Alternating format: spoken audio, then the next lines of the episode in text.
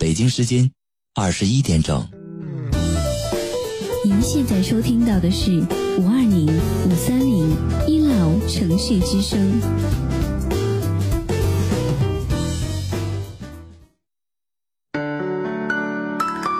您现在收听到的是五二零五三零一楼城市之声。我爱你，我想你，我想你。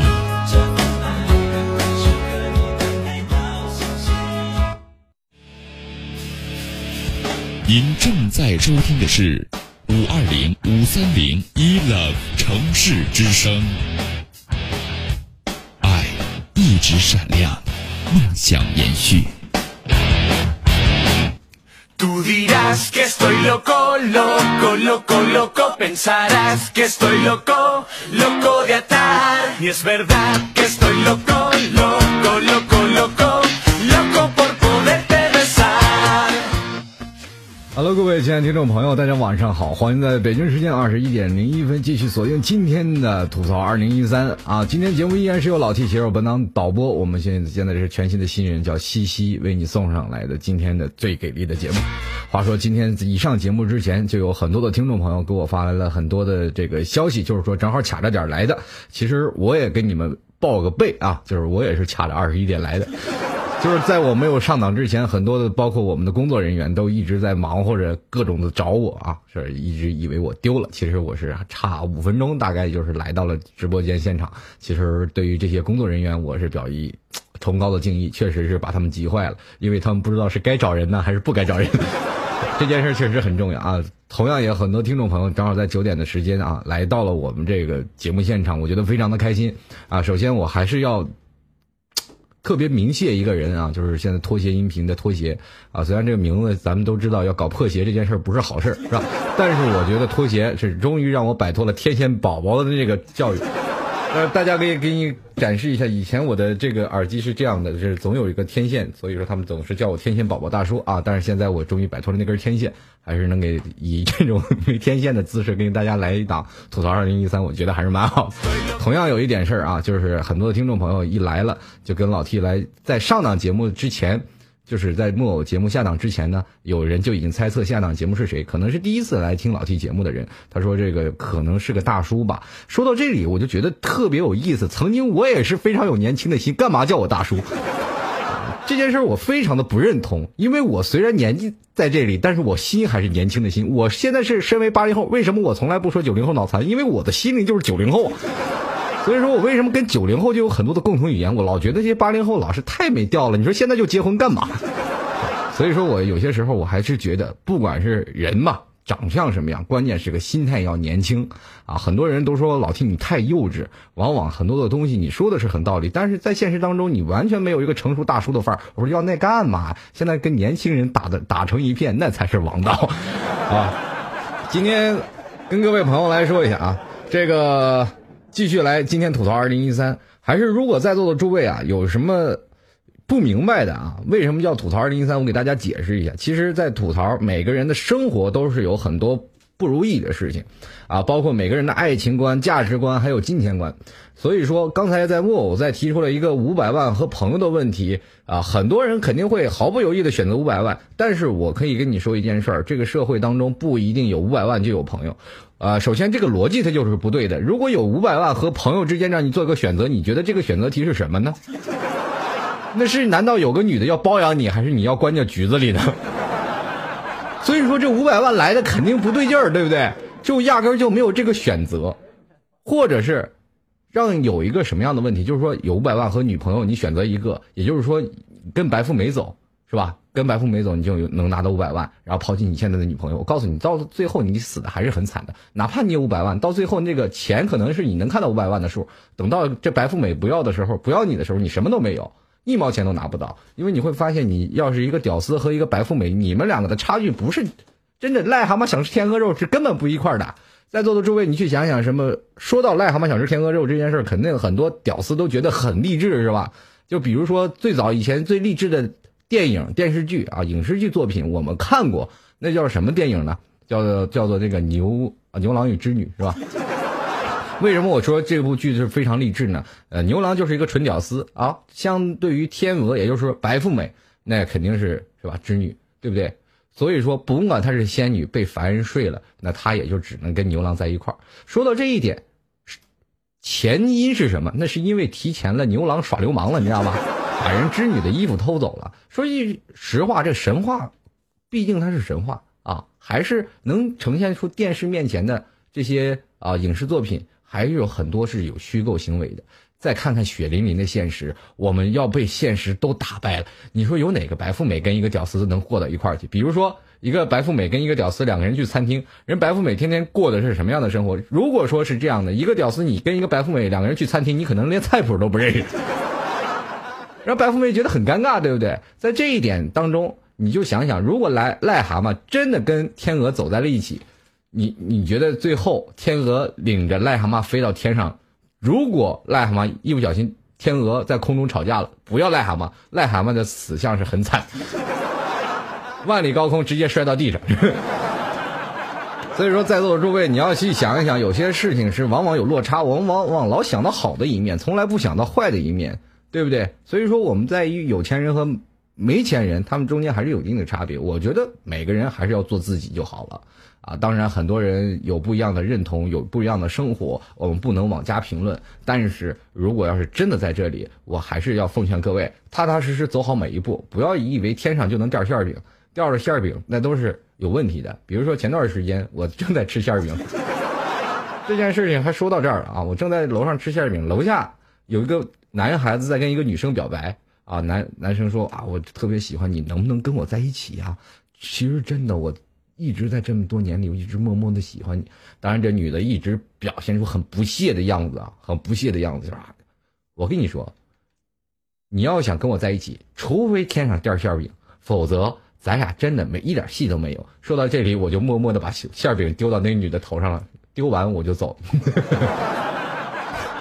这个心说啊，我说哥们儿，我只能帮你到这儿了。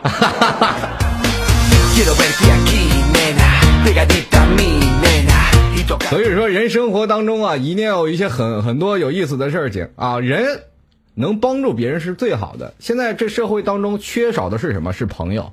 跟在座的诸位说，由于咱们在现实社会当中玩的太多了，因为现代化的城市、现代化的都市当中会形成不一样的圈子。在座的诸位，你去想想，甭管说是您的大学好友，还是你现实当中的朋友。如果是经历八零后的人，他们可能会有更加有意思的一件事情，就是说他们的朋友会散布在各个地方。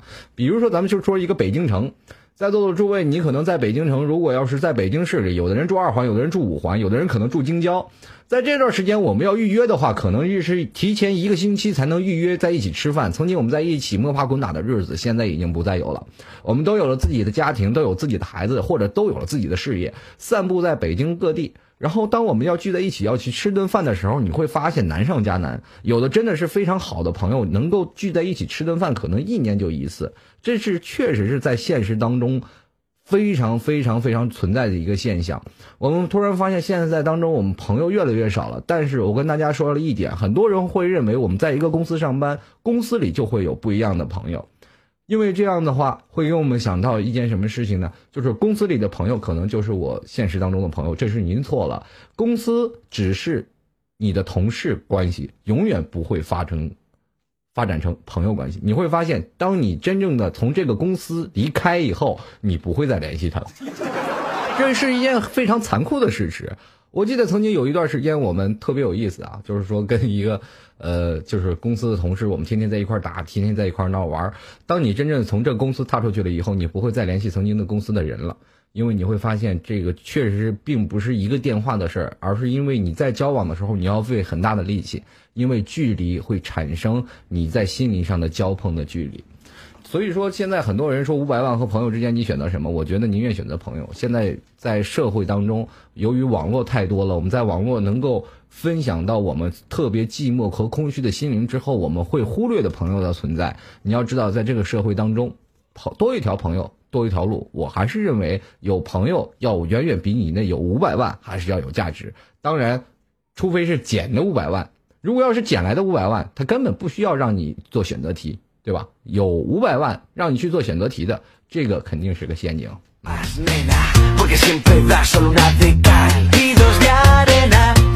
同样跟各位朋友再聊一下啊，今天在吐槽二零一三，希望每位听众朋友都能跟老 T 来互动起来。同样呢，如果你有礼物的，或者是有月票的，或者有鲜花儿，都可以给老 T 来送上。同样呢，如果说要跟老 T 进行互动留言的听众朋友，可以有以下三种互动方式进行互动留言。就是你想吐槽什么，或者是你在心里有什么不爽的，都可以通过三种的互动方式跟老 T 来留言。第一种的互动方式可以按照我们导播西西发在公屏上的这一种格式，上面有昵称和留言，你只要把你的昵称写上，把你的留言也写上，告诉老 T 就可以了。那么当然了，老 T 在这里呢，呃。可以跟你去分享你现在中间要吐槽的一些事情。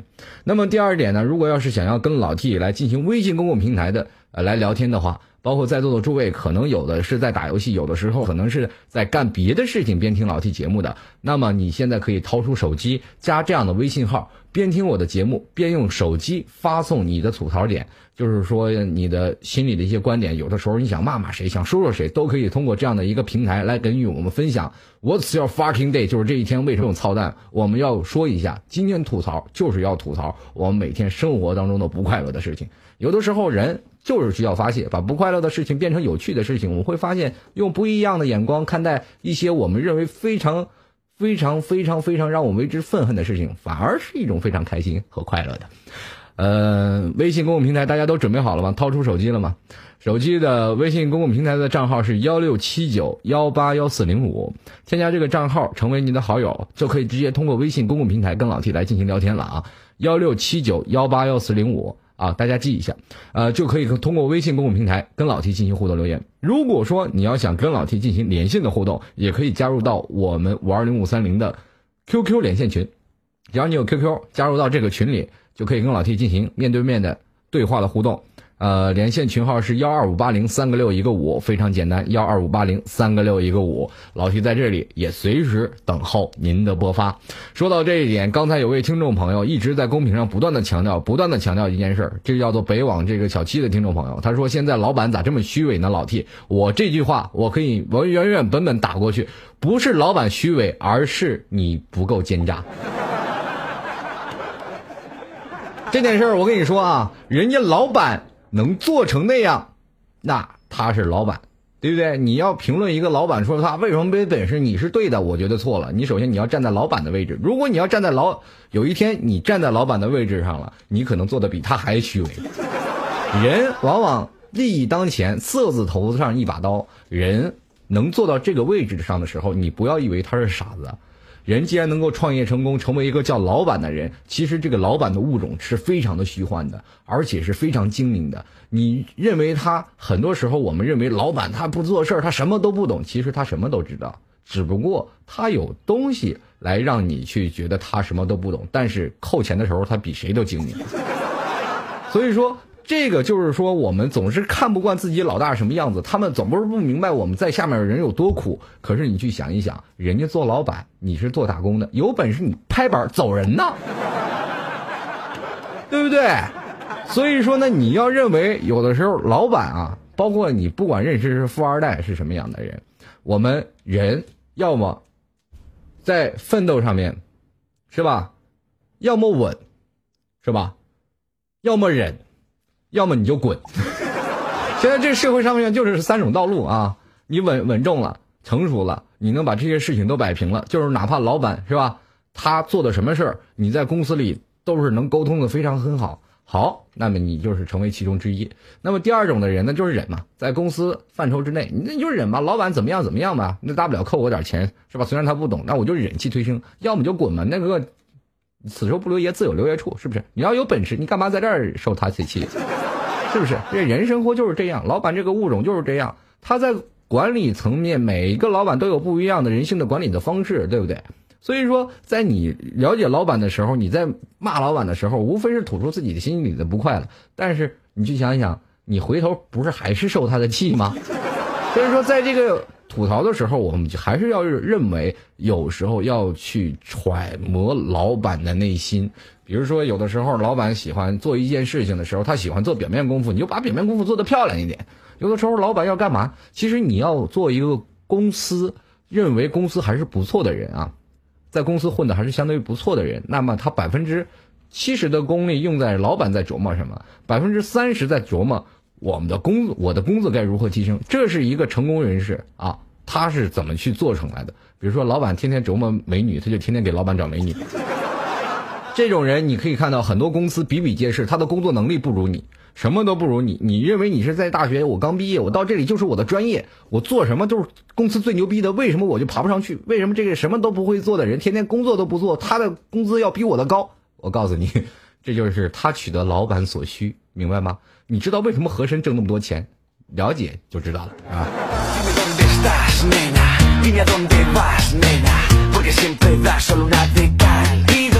其实我认为，现在在一个公司能做成的时候，最好不要有这些尔虞我诈的这些事情。如果你要真的在一个公司跟一个小白鼠一样，天天的非常的乖乖巧巧的，也不说话，别人算计你的时候你也不说话，你会发现你走的也是很惨的。其实，在这公司，我觉得非常有一件非常不好的事情，那就是在挤兑人。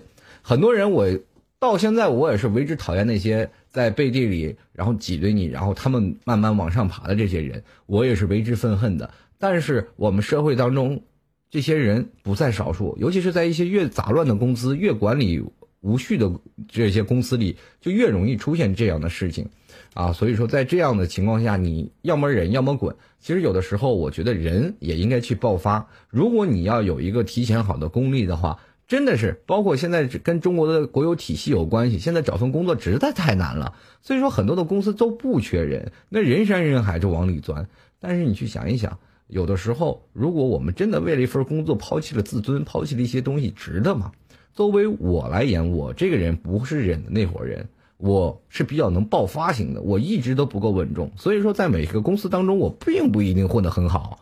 我现在跟你们说的特别好啊，说的这件事儿，但是是为止我最为鄙视的一件事儿。但是我觉得这类人，我是不得不佩服他的，左右逢源，这些人是非常的好。但是你总能想象得到，在你在公司的位置，我凭什么作为一个人类，我要，是吧？点头哈腰为了他。其实有的时候，我们自己换种思路思想去想一想，如果我是老板，我也喜欢喜欢这样的人，对吧？西红柿有人给我倒杯茶，我都很开心呐，对不对？诸位，如果有一天你，咱不说你是老板，你就是一个小部门领导。虎威那种，你坐在那里就有人给你点头哈腰，给你送烟，然后跟你聊天，给你说点什么，然后晚上请你吃饭，你多开心！哎呀，你是不是走哪都要带上他？是不是？人生活都中国的奴性思维。说到这个奴性思维，跟在座的诸位想一想啊，您看过很多的宫廷大剧，甭管是《甄嬛传》啊，甭管是《甄嬛传》，或者是什么《康熙帝国》《雍正王朝》等等一些古装古代大剧，这实现了一种什么样的思维方式？所谓的叫做奴性思维。很多的时候，那些大官啊，甭管是和珅呐，那曾经是在一人之下万人之上对待皇上，也要叫奴才；不管是怎么样，他对着乾隆也要叫奴才。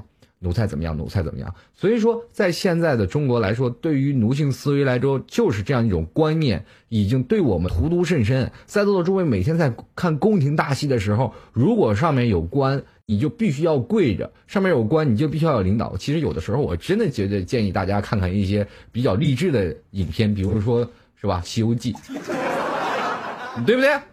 你看一个猴子是吧，玉皇大帝经历过多少劫难？是吧？还是被猴打过，对吧？所以说，人人有的人说是少看水浒，老看三国啊，或者看三国，其实这些都是一些励志大剧，对吧？从小我看《水浒传》看的可开心了，那跟看《古惑仔》似的，对不对？每个人都有不一样的观念，不一样的概念，所以说还是希望各位朋友都能够走入这种的一个比较给力的一个地方，然后重啊重拾一个自我的信心。我们要明白，在这城市当中，我们应该是 you are the best，有最棒的，对不对？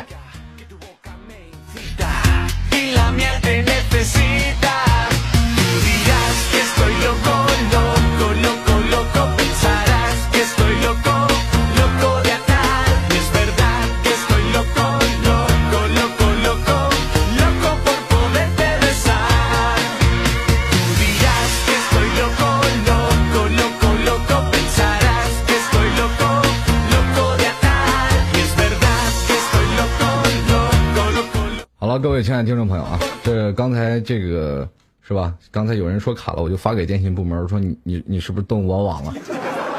啊，电信部门非常可怜可怜乖巧的说：“我没有啊。”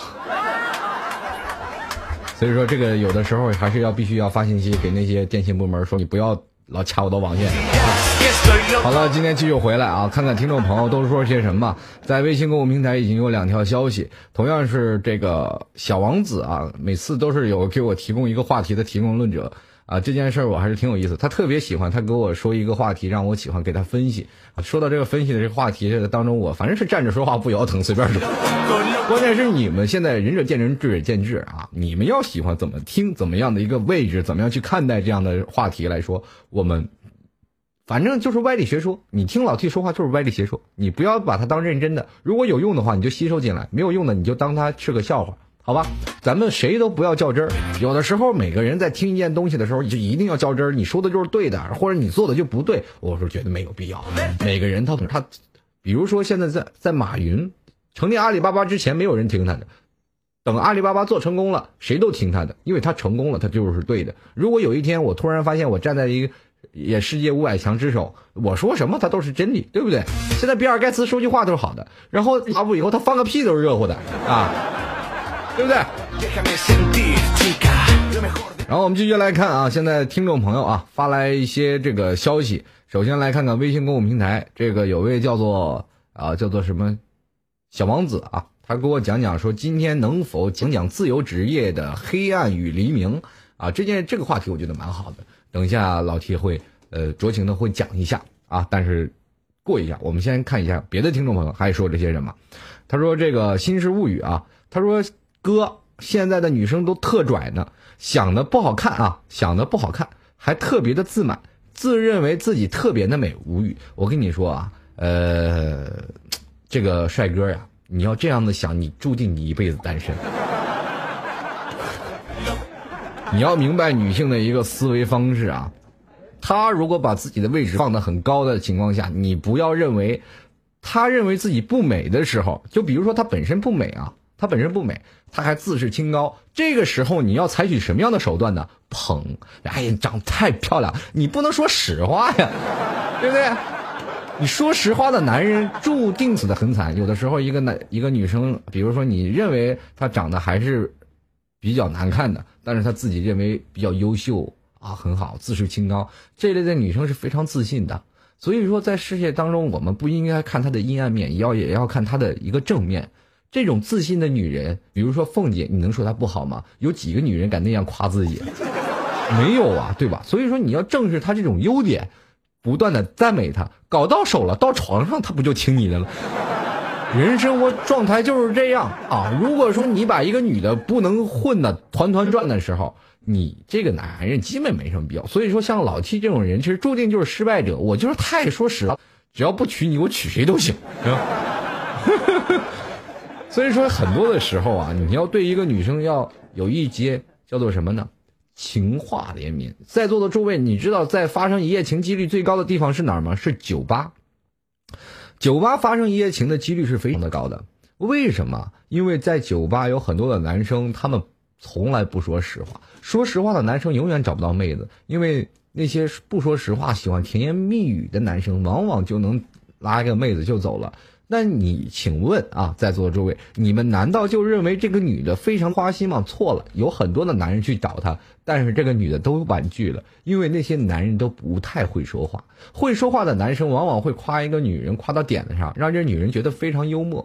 这女人会哈哈哈哈的一直不停的笑，她会觉得哎，这男的太幽默了，而且夸的她云里雾里。哇，都东南西北都找不着了。有的时候，你这美女太漂亮了。哎呀，真的，你这漂亮的，你看我照手机都反光。反正甭管在什么样的情况下，只要把这女的逗乐了，女的对你心里产生一种哎比较依赖的性的心理，她就离不开你了，离不开你的甜言蜜语了。哪怕在床上，女人都喜欢听甜言蜜语。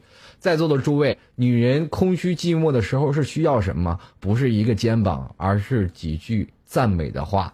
其实，在座的诸位，一个女人想要跟你去聊天吗？想要去跟你谈心吗？哪怕你真正的女朋友在跟你聊，说咱俩能坐下来聊聊吗？其实是让你去赞美她，而不是希望你跟她去大吐苦水。然后一说，这女的肯定要翻脸。你有没有经历过这样的事情？你跟一个女人说，你的女朋友在跟你聊天的时候，我们来聊聊天吧。啊，咱们坐下来，心交心的去聊聊，说说你的心里话，好吧？你把心里话交出来了，这个女的肯定生气了。咱都不用说别的，你在聊的过程当中，肯定他要生气的时候。人生活状态，你就得要拿捏到女人她的需求是什么。她肯定是需要开心，肯定是要呵护，肯定需要赞美。一个女人，你要不赞美她，她迟早会觉得自己慢慢的会变老。在座的诸位，你有没有去想过，一个女生随着岁月的沧桑，慢慢她的。脸庞已经没有以前的靓丽了，这时候的女人是最需要鼓励的。哎呀，半老徐娘，人风韵犹存的这句话最好不要说，还是要说您真漂亮，比较实在。有的人一上去就刺激自己的女朋友，我觉得这件事儿可能是最夸张的一件事，就会导致你们俩可能会分手。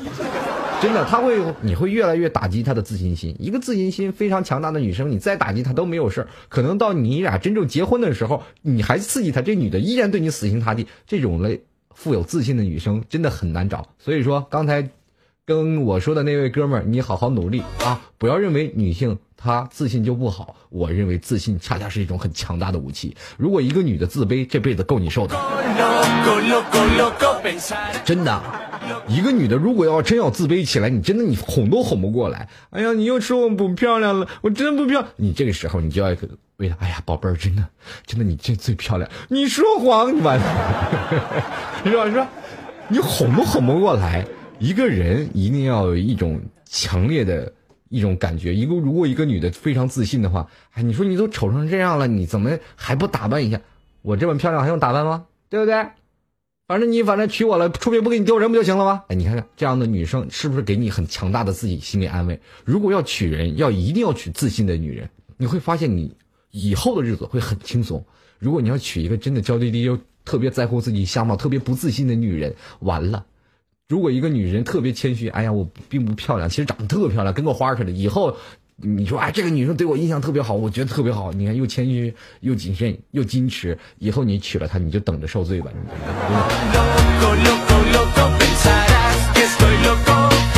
所以说，刚才有很多听众朋友说，一直都就是就是就是就是就是，肯定是被女性荼毒甚深的人，是吧？反正不管怎么样，说我只能说祝你们好运啊，这 good luck 啊！反正我们继续来看啊，现在听众朋友还有在微信公共平台发来消息的听众朋友有很多。首先，我还是要跟各位朋友来做一点小小广告，然后喜欢老 T 的听众朋友可以加入到老 T 的微信公台公共平台幺六七九幺八幺四零五。同样呢，看到下方有开始时。通知我和直播时通知我都可以点击一下，或者是点击右键关注一下老 T。同样呢，也要多多关注拖鞋音频。如果你要喜欢播音啊，或者是主持事业的事，可以去淘宝去找一些拖鞋音频啊，就包括在我的麦下方有他的广告，可以点击拖鞋音频进去去选择您的麦克风，踏入我们的主播之路。还有在座的诸位，如果要是喜欢跟老 T 来进行聊天的话，也可以直接通过微信公共平台进行。聊天的互动，幺六七九幺八幺四零五啊，老 T 在这里随时等候您的微信的传播，幺六七九幺八幺四零五，想要连线的啊，幺二五八零三个六一个五，老 T 在这里随时等候各位的播发。如果你要是想要连线的，加入到我们的连线群，幺二五八零三个五啊，幺二五八零三个六一个五，可以连线跟老 T 来面对面的进行交流。我们来继续来看啊，现在我们有很多的听众朋友发来了很多的留言。这一点啊，我们首先来关注一下这位叫做窗糖糖的听众朋友，他说：“好恶心啊！领导光找我干活，欺负我小，才十八，你不不被欺负，你什么时候才能长大呀？” 这件事儿啊，窗糖糖，你十八岁被领导欺负，我觉得这应该是一件非常开心、非常快乐的一件事情。如果说沉溺在摇篮里，在座的诸位，你去想想，谁都不会成长。如果说很多的时候，难啃的骨头才最香。啊，有的时候我们认为走上坡路的时候都太累，难走的路都是上坡，好走的路都是下坡路。我们人生要往上起伏，肯定要是不断的攀爬，不断的攀爬。十八岁就给你一个历练的过程，你去想想，有的时候我们不要太抱怨，我们要在这个世界上，我们要是努为之奋斗。比如说，我们的十八岁在光找你干活，你就实在是干，踏踏实实的干，肯定有别的领导会欣赏你。如果你在这个地方，你同样是保持这样的干活的。姿态到一个他们相对于节奏比较慢的公司，你就会发现你是公司的大拿，谁都离不开你。所以说你要保持这样的观念，你去不断的奋斗。十八岁你还年轻，未来的路还长着呢。对，像我们这些糟老头子，基本已经没什么能看头，对，就等着拿老养老金回去过过年了。但是我觉得在座的诸位啊，我们都是从十八九岁的过来的，在这个年纪小的时候，多长一些知识，多有一些历练，我认为是对的。因为现在工作竞争压力特别大，没有了你，还有第二个十八岁，没有了第二个十八岁，还有第三个。中国什么都不缺，是吧？什么？包括我们现在去想想，中国缺什么东西？甭管是缺这个物资，缺什么，它就不是不缺人，人太多了，想要就业的人太多了。比如说，很多人娘亲择木而栖，他肯定可能去选。如果同样的活你如果没有文化，高中毕业，他可以找一个大学生来做，对不对？如果要是大学生没有，他还可以找一些没有上过学的人来做。所以说，这个东西你也不要去考虑，只要招聘广告一贴，二百来个人往里挤。人生活状态当中要懂得什么叫满足，什么叫知足。既然你在中国活着，苟延残喘着，我们就不得不享受国家这个高 GDP、高物价的生活。有份工作真的很难，所以说，等一下我还是要评论一下这自由职业的昏暗与黎明啊。这个我们来继续来看看啊，小爷有小爷的独特范儿啊。问老 T 一个问题，这个问题是非常的霸道。他问我说：“老 T，你说这个世界上是玉女多还是玉女多呢？”呃，是两个玉啊，一个是如花似玉的玉啊，也就是传说中的玉女啊。另一种的玉呢是欲望的欲，大家都明白欲望的玉女是什么意思了啊。其实我跟大家来说一下，这个小爷有小爷的独特范儿呢。老 T 要给你进行一个评论，其实这两者都是女人，白天玉女，晚上玉女啊，所以说这个只能我们不能说哪个多哪个多，只能分一个上午和晚上。所以说这件事情你在评论这件当中，我没有办法说这到底是哪个多，因为你不能把女人分成两半吧，这是一个女人的完整的个体啊，对不对？白天如花似玉嘛，晚上欲欲火焚身，那你没办法。所以说，你在这个面前来让老七去评论，你无非是让我把女人分成两半是吧？那不可能，这些人都是独特的个体。你随便发一个女人，她就是白天是玉女，晚上是是吧？对不对？所以说，我们不能再评论这个哪个多哪个多。我觉得有多少女人，她就有多少个双玉啊，双玉啊。好了，继续来看啊。这个听众朋友还是发来很多留言消息啊！刚才一直在哈哈的听众朋友，肯定是你的女朋友就是白天玉，晚上玉如 那什么？没有，我看你们这些这些人都太坏了，你知道吗？我说什么你都哈哈哈！我们继续来看啊，听众微信公共平台，这个还有很多啊，这个 so 啊 so 说了，这个九零后啊。讲讲九零后屌丝男士啊，就是九零后屌丝谈朋友，我觉得不能说九零后屌丝了，这个我觉得会容易引起公愤啊。这个问题我们不能说九零后谈男女朋友的问题，因为我不是九零后，我也没泡过九零后，我怎么知道？这件事儿啊，不予置评。我们继续来看啊，这个现在还有啊，这个位叫做李全的朋友，他说了，这个这段时间啊，找女朋友说话，他总是嗯。哦，这是什么情况？其实最害怕的就是这个情况。我跟你说，一个女人说“嗯”和“哦”的时候，往往是对于你强烈的不满啊。这一个女人她保，你去反过来去想想，你什么时候会表示“嗯”呢？什么时候“哦”呢？太烦躁了，太烦躁。当然了，除非我有另还有一个。当然，这种可能性很少啊！你不要听我瞎胡说啊！当然，我是作为我来说啊，如果我还有一个备胎，你要对我来说，我对你失去了兴趣，我也可能嗯哦。咱们这个不是说这件事儿啊，有一可能，当然我这是这个瞎说的，胡说八道啊！你不要听啊，容易破坏一家的和睦关系。但是我认为。如果说一个女人对你嗯和哦的时候，说明你们的感情进入了平淡期。那么这个平淡期是有一个种子的，她对你产生了强烈的不满。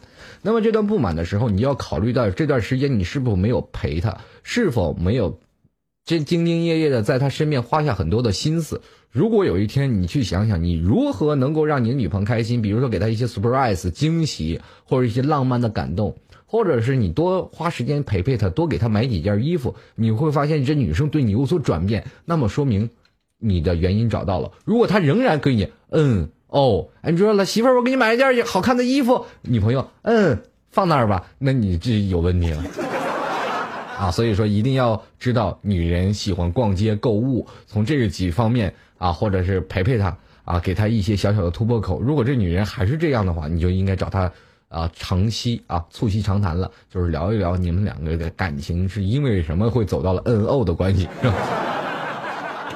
对不对？你说白天 N O，晚上 N R，那不行，一定要保持一个平衡的关系，要聊聊你们两个促膝长谈。当然了，老老 T 说法只是一个建议，不建议啊。如果你要是选择去用呢，就可以去用一下，但是千万不要多听，多听老 T 的这个想法，可能会影响到你们两个人的感情关系。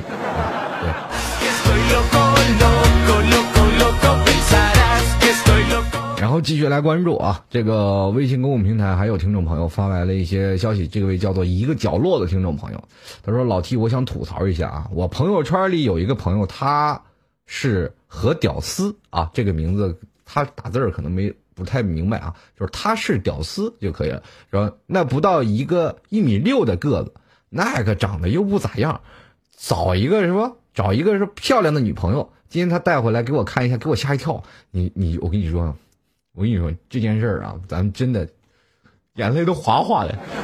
说到这点啊，我是特别奇怪啊，为什么一个屌丝啊，一个屌丝一米六找的女朋友都倍儿漂亮？我跟你说啊，这件事儿是发生出什么样的关系？比如说一个漂亮的美女站在旁边有一个长相一般的美女，你会选择哪个？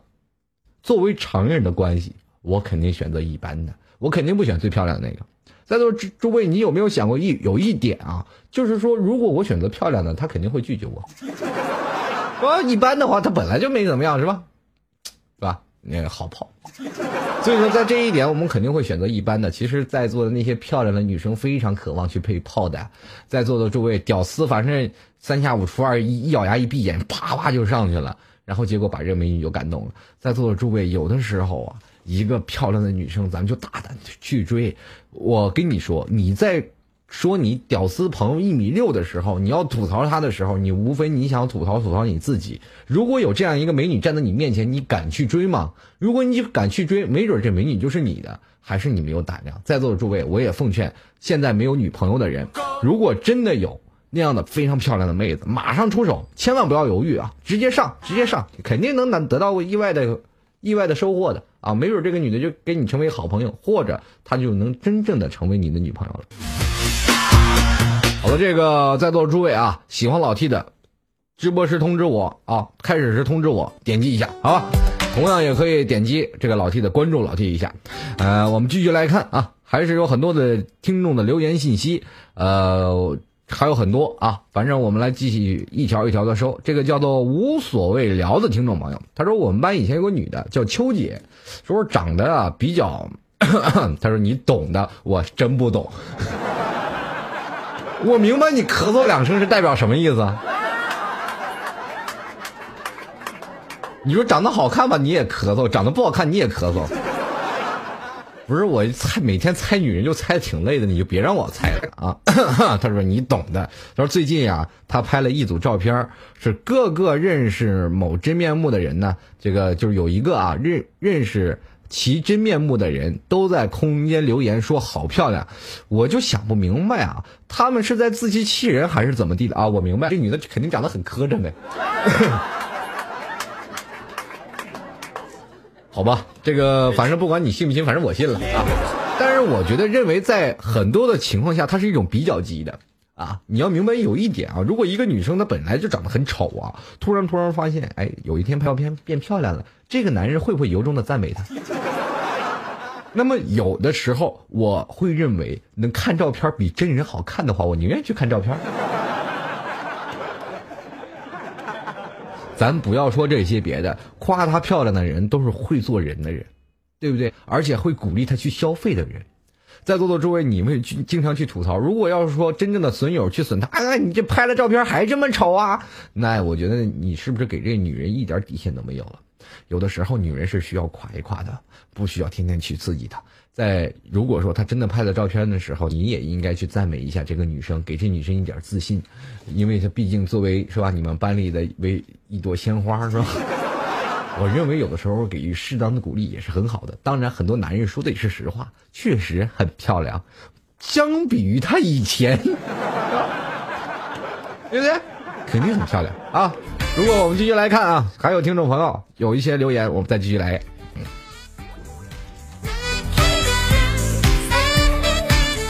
好了，首先来关注啊，看看听众朋友的微信留言还又发到了什么啊？如果喜欢老 T 的，在微信公共平台幺六七九幺八幺四零五说出您的吐槽的要点。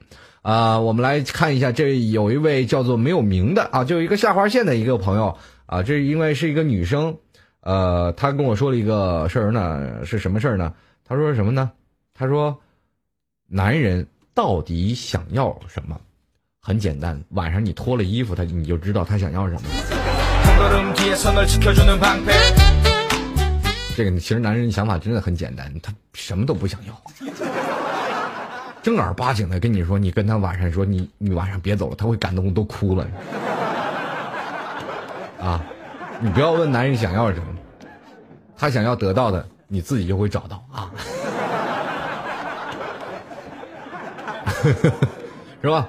所以说这个在有的时候啊，男人想要什么样的东西呢？我们认为咱们不予置评，每个男人想要的东西都不一样。男人他不是个体，不是一男人所有男人都想要的东西都不一样。其实有的男人想要的是家庭，有的人男人想要的是稳定，有的人男人想要的是是事业，都不一样。什么样的男人选择的方式都不一样。当然了，你要测试他想要的是什么。我觉得你跟一个男人在聊天的时候，大概不到三句，你就知道他想要的是什么。比如说，你每天几点睡觉？每天上网吗？每天工作需要多长时间？对吧？工作是需要时间，就是说在上网的时候啊。接下来第三个问题就问他你有没有女朋友？如果这三个问题你问到了，如果都是说的实话，你就完全能了解这个男人到底是什么样的类型的人。第一种，他有女朋友的人，肯定就不是选择事业型的人，对吧？要不然第二个第二个说他没有女朋友，那一直在工作，每天上网的时间有吗？他没有上网的时间，那就说明他肯定是在奔事业呀。对不对？那么接着下来，我们再去问别的问题，他又不用不同的答案，对吧？你就能分析出这个男人是什么样的东西，他也想要的是什么。其实最重要的，有的男人特别想要的是一个家庭，一个稳定而让他一起来为之奋斗的家庭。我觉得男人是最重要的，是这一点才是给他最重要的一个后背。其实我们要说过一件事儿啊，一个成功女人的背后肯定有一个，是吧？呃，不是。应该一个成功的男人背后肯定有一个女人在扶持着他，一个成功女人的背后肯定身后有一群男人扶持着。但是这句话我觉得不太认同，我觉得男人背后也应该有一群啊。当然了，这是前女友、前前前女友。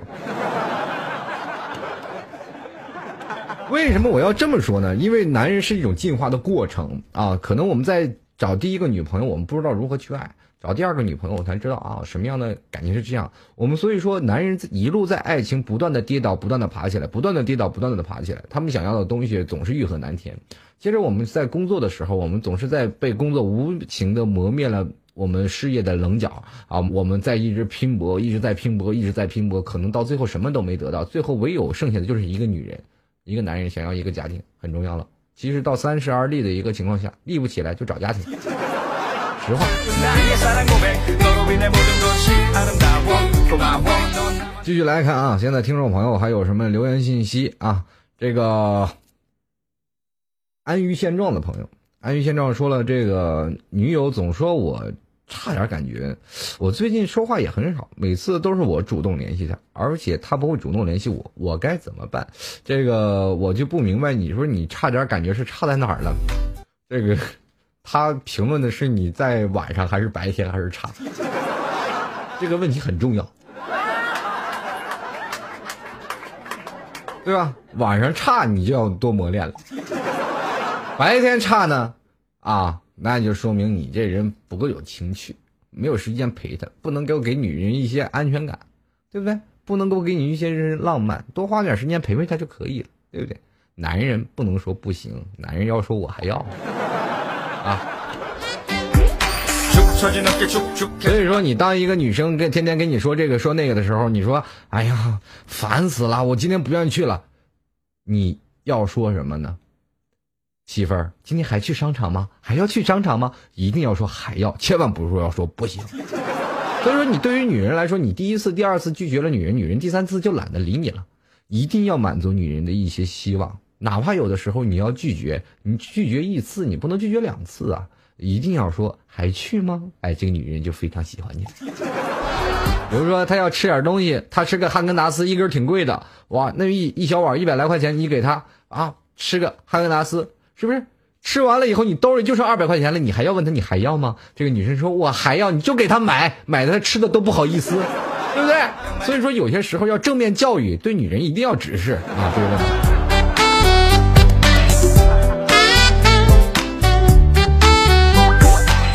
但是如果要是晚上的话，那那个问题我就帮不了你了，是吧？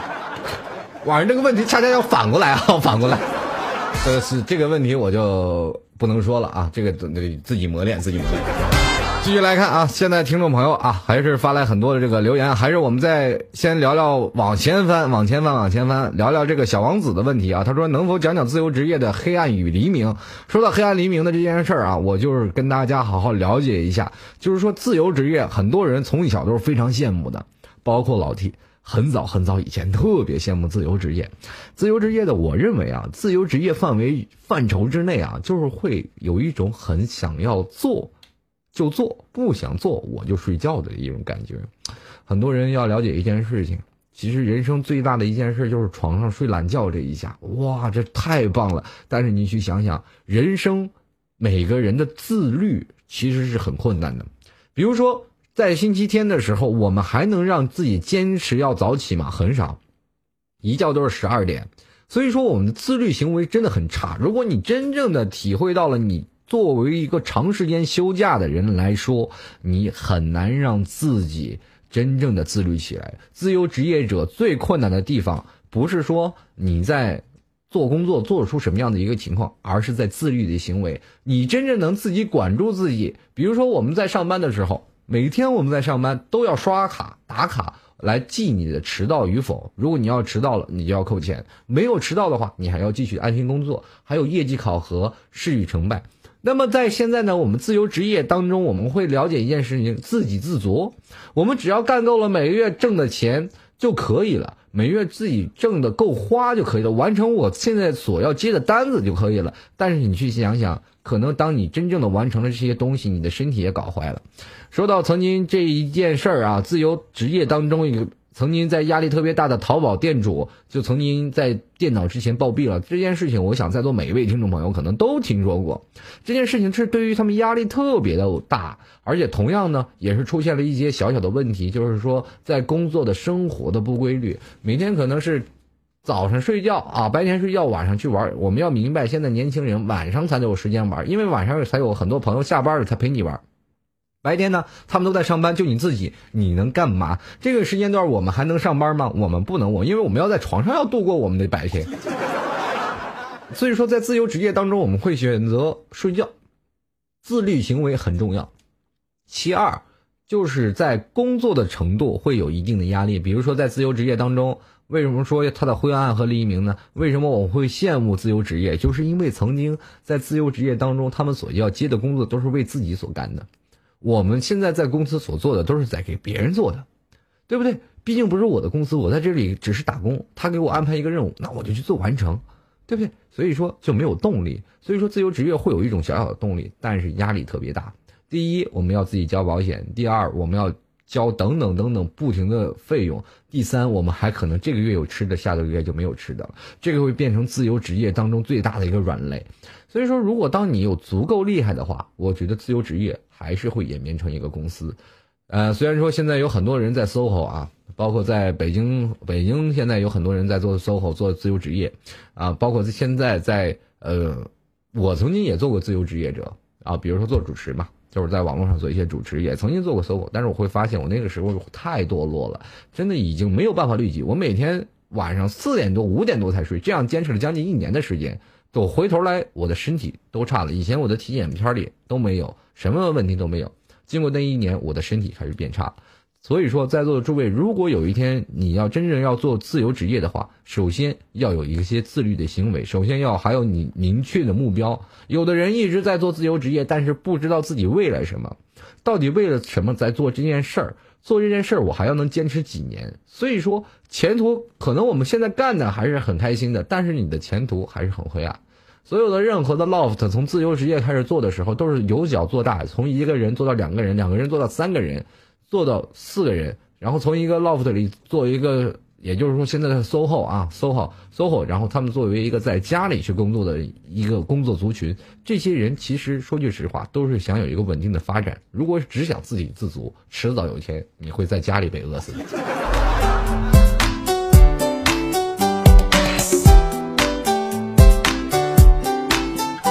这个不知道我这样的解析是否是正确啊？但是我还是想要说出这些的理解啊。作为自由职业者呢，首先还是要有一点自律行为，还是有一种呢，能够每天能接到单，能挣多少钱。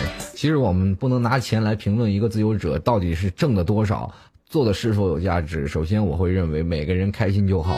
自由职业者为什么在做我们传统行业的人就特别羡慕自由者？因为他们自由。那么自由者他们有他们的困惑，就是每天会愁。会不会接到单？他们会，我你们要明白一件事啊，当我没有了工作的时候，我们特别恐慌。如果你真的从一个地方从一个地方辞职啊，不干的时候，你就特别恐慌。有的时候我们在想，我能不能自己干这件事儿？我们自己干也能挣钱。当你真正辞职了，你就特别恐慌，因为你没有经济来源。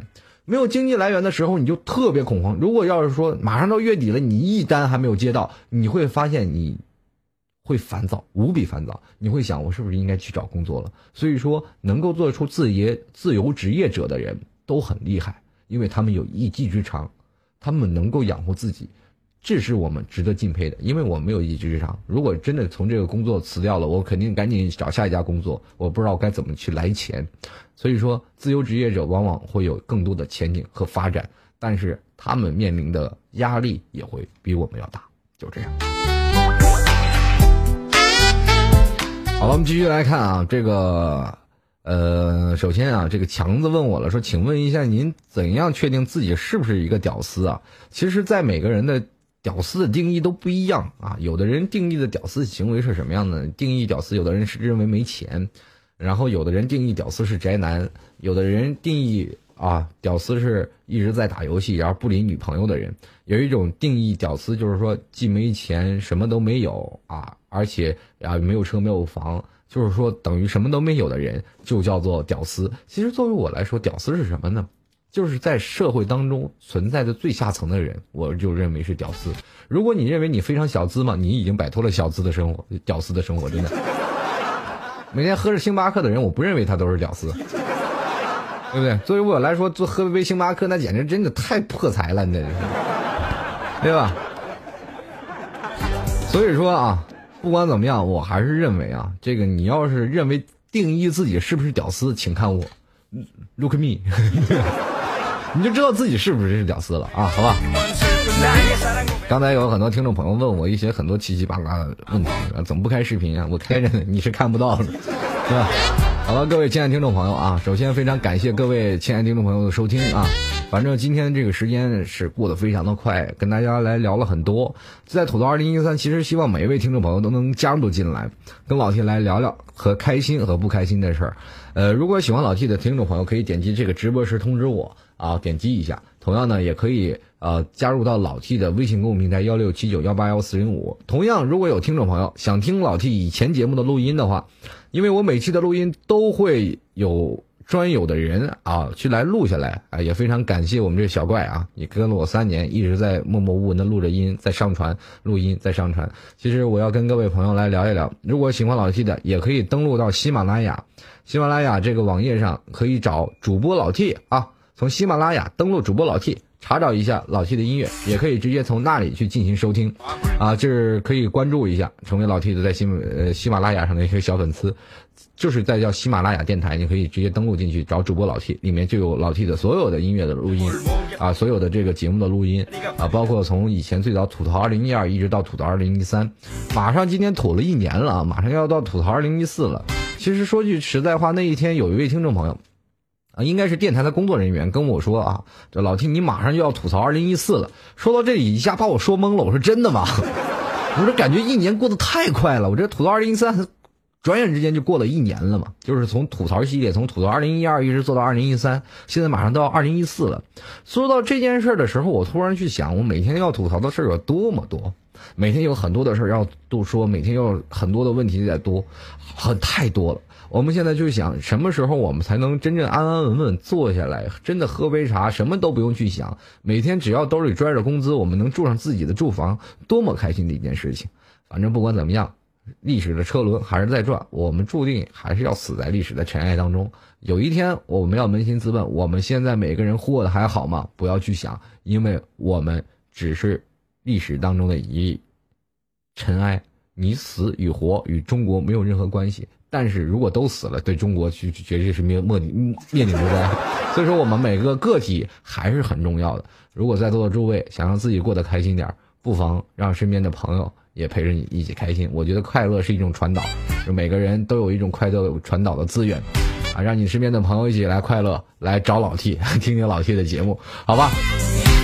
好了，各位亲爱的听众朋友啊，这个转眼间节目要结束了，非常感谢我们今天辛苦一档的这个导播啊，还有我们的值班啊，也非常感谢。最最重要的，所有的听众朋友啊，在这一个小时的聆听守候，喜欢老 T 的时候，点击直播时通知我和开始时通知我。还有听众朋友呢，其实，在跟老 T 来了解一些事情的时候啊，这今天我觉得特别热情，很多人一直在问我这样的这样的定义，那样那样的定义，我觉得都是非常开心的。在这里呢，非常感谢你们参与到老 T 的节目当中啊，跟老 T 也吐槽了这么多有意思的事情。因为节目没有你们，我说给谁听？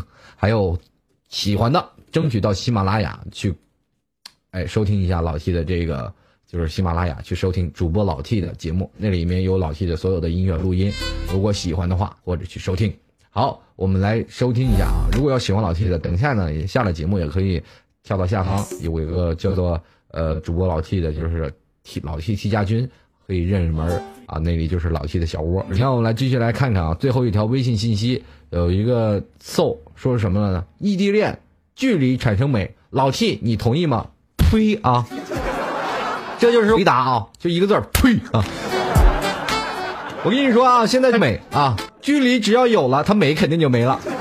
在座的诸位，你去想想，一个男人和一个女人，如果产生了距离，他根本就拉不住。如果在座的诸位，你知道异地恋是什么样的感觉吗？哇天呐，揪心啊，抓耳挠腮啊！如果你的女朋友在你的旁边，她生个气，你可能去哄。如果在异地的时候，一个女朋友生了气，她突然挂了电话，从来不接，你一点招都没有。在座的诸位，你除了自己砸东西，你还能干嘛？还有一点，距离还能产生小三儿，你懂吗？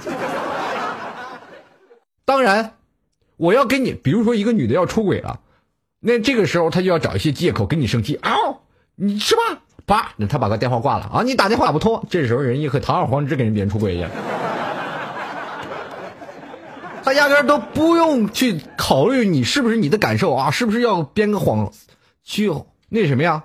编个谎去骗骗这个男的，根本都不需要啊，都不需要。好，生气了，啪挂了，人家跟那男的出去了。然后接着这个男的再打电话，哎呀，哎呀，宝贝儿，宝贝儿，我错了，这样哪错了吗？其实人家女的爽了，男的也爽了，是吧？男的就说，哎，宝贝儿，你真不生气了？他们不生气了，好了好了，咱以后好好的不吵架了，是吧？男的也爽了，女的也爽了，嗯。人生活状态都是这样啊！不要以为距离能产生美啊，就是你贴着他，他还给你出轨，那你更别说距离了啊！好了，这今天啊，这个节目也接近尾声啊，二十点五十九分啊，跟各位朋友来聊了这么多，非常开心啊！我觉得有的时候，不管是网恋，网恋可能很多都是异地恋。但是我认为能走到一起就尽量走到一起。如果真的没有办法走到一起，我还是觉得长痛不如短痛，还是分开吧。因为两地确实不是那么一回事儿。因为现在物质横流太多了。今天节目到此结束了，哎，非常感谢各位收听。下一档节目呢，呃，是由拐哥啊给各位朋友继续带来更加精彩的节目。也同样非常感谢每位听众的朋友的收听。我们明天没有节目啊，周五晚上二十三二十一点，老 T 与各位啊不见不散。等一下。我们去替家军，咱们再聊，或者是去直播间再聊。我们心情。